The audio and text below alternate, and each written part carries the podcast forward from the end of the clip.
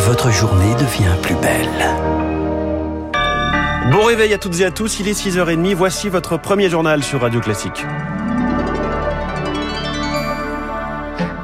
La matinale de Radio Classique avec François Geffrier. Et avec le journal de Charles Bonner à la une ce matin, face à la guerre, après l'exil, ils font le choix de revenir. Plus de 4 millions d'Ukrainiens ont fui leur pays. Une fuite dans l'urgence, mais maintenant que la guerre s'installe, certains veulent revenir chez eux, auprès de leurs proches restés pour se battre.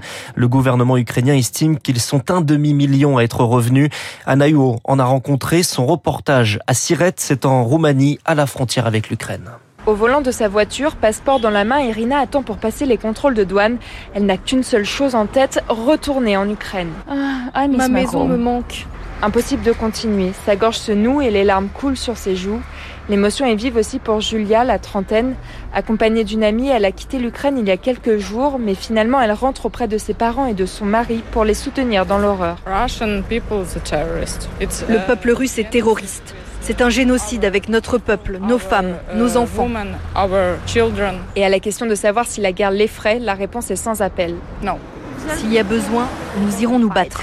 Pour d'autres comme Christina, revenir, c'est juste l'espoir de retrouver une vie normale après un mois d'errance entre la Bulgarie et la Roumanie. C'est dur de voyager aussi longtemps. Donc nous avons décidé de rentrer chez nous. Nous n'avons pas d'autre solution.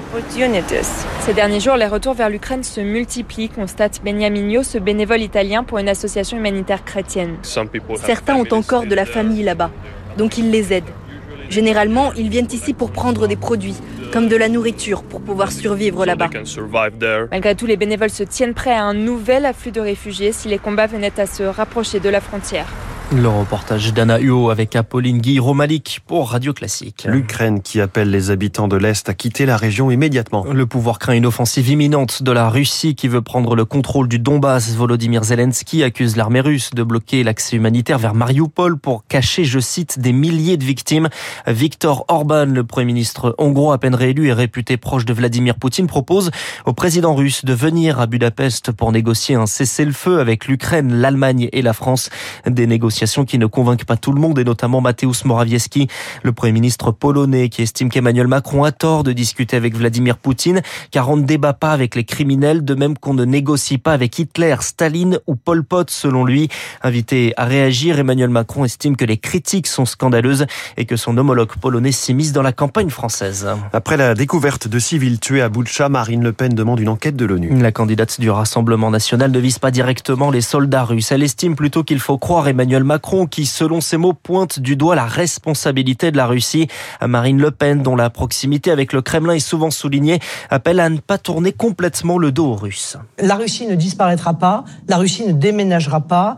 On peut espérer que on ait la capacité de réarrimer la Russie à l'Europe, car euh, la crainte pour moi, c'est qu'elle parte définitivement entre les bras de la Chine. Ceci constituerait une méga puissance qui serait très certainement une vive inquiétude pour l'Europe, euh, tant sur le plan de sa sécurité que sur le plan de sa souveraineté. Marine Le Pen hier soir sur TF1, juste après Emmanuel Macron, ils ne se sont pas croisés, du moins à l'écran, pas de débat, mais deux interviews sur des sujets identiques.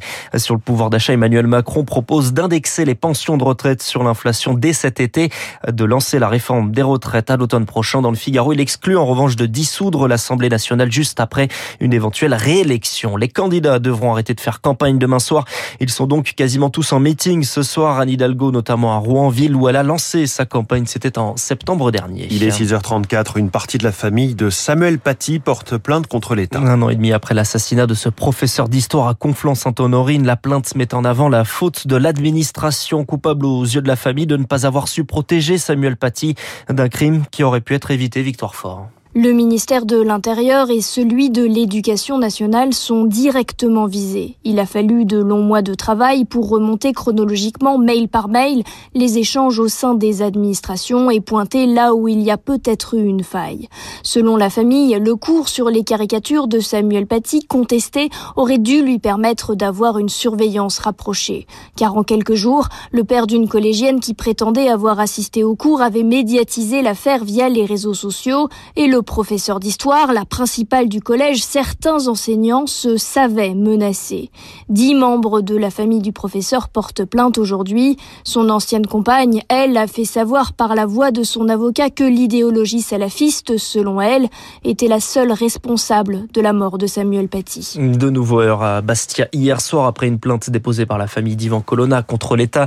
Des cocktails Molotov lancés contre la préfecture, contre un bâtiment de la Banque de France et un commissariat. Des pizzas de la marque Buitoni, des chocolats Kinder de Ferrero et des fromages. Ces derniers jours, plusieurs produits ont, dû être retirés des rayons. Oui, avec à chaque fois des suspicions de contamination à des bactéries, la salmonellose, Escherichia coli, la listeria. L'industrie agroalimentaire est pourtant soumise à des contrôles drastiques.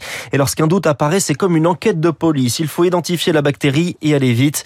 Sophie Jackson du Sargue est donc une de ces enquêtrices. Elle est responsable du service microbiologie du laboratoire phytocontrôle. En fonction euh, des aliments, on sait euh, quels sont les risques d'introduction potentielle de bactéries. Telle matière première euh, va être susceptible d'introduire tel type de bactéries. Et donc après, effectivement, pour les dénombrer, on est obligé de passer par des étapes de croissance et donc ce qu'on appelle des étapes d'incubation. Et on va les laisser pousser jusqu'à ce qu'elles soient suffisamment nombreuses pour que soit on les voit à l'œil nu, soit on puisse les détecter avec nos méthodes de biologie moléculaire. Donc on a des temps d'incubation qui sont incompressibles et qui souvent au minimum sont de 24 heures pour pouvoir détecter et dénombrer les bactéries. Bon, pour recueilli par Rémi Pfister et puis on finit avec du sport et du tennis. Joe Wilfried Songa va raccrocher la raquette à bientôt 37 ans. L'ancien numéro 5 mondial l'a annoncé hier. Son dernier tournoi, ce sera donc Roland Garros fin mai. La finale, on lui souhaite, ce sera le 5 juin. Merci, c'était le journal de Charles Bonner. Dans un instant, feuillette la presse économique.